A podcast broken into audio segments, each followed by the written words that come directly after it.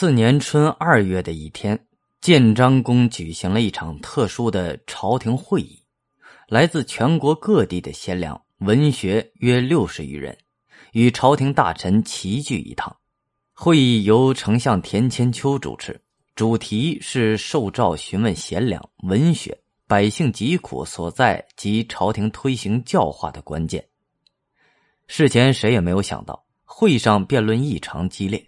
以致这次会议竟然成为中国历史上最为著名的会议之一。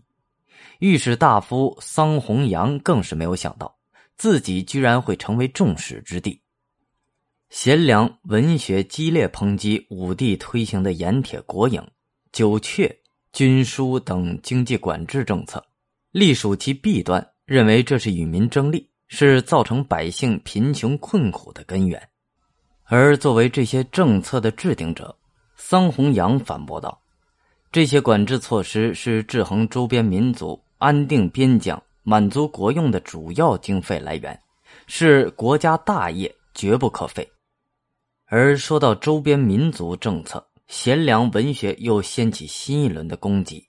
他们认为，武帝长期对外用兵，劳师苦众，夺取的却是荒蛮无用之地。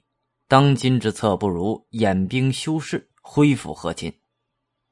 桑弘羊驳斥道：“和亲从未换来边境的安宁，匈奴反复无常，若不进行打击，必然给边境带来后患。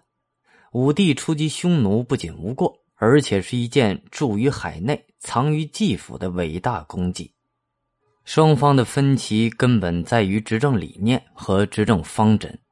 贤良文学信奉儒家学说，主张以德治国，教化为先。”反对严刑酷法，而桑弘羊则认为，只有法治才能保证国家政令的推行、社会的稳定，否则其乱必也。由于谁也说服不了谁，会议在僵持之中结束。这次会议双方争辩之激烈，观点之对立，实所罕见。当时丞相时就指责贤良文学说道：“夫辩国家之政事。”论执政之得失，何不徐徐道理相遇？何至切切如此乎？由于这次辩论的焦点集中在武帝的盐铁政策上，史称盐铁会议。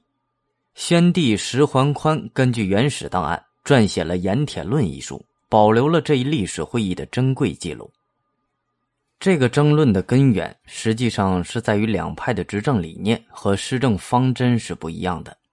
武帝去世以后，国家的政策制度走到了十字路口，是继续武帝的政策，还是要有所改变，适应当时社会的现状？这是一个很实际的问题，也是一个很严峻的问题。盐铁会议上争论的实际，也反映了当时社会的现实。五个月之后，朝廷颁布了一项决定，废除九专卖和关内铁官。据《盐铁论》记载。这个决定是包括桑弘羊在内的大臣提出，霍光代表昭帝奏可的。霍光在这件事上充分尊重了大臣的意见，但是这件事仍然埋下了桑弘羊与霍光决裂的隐患。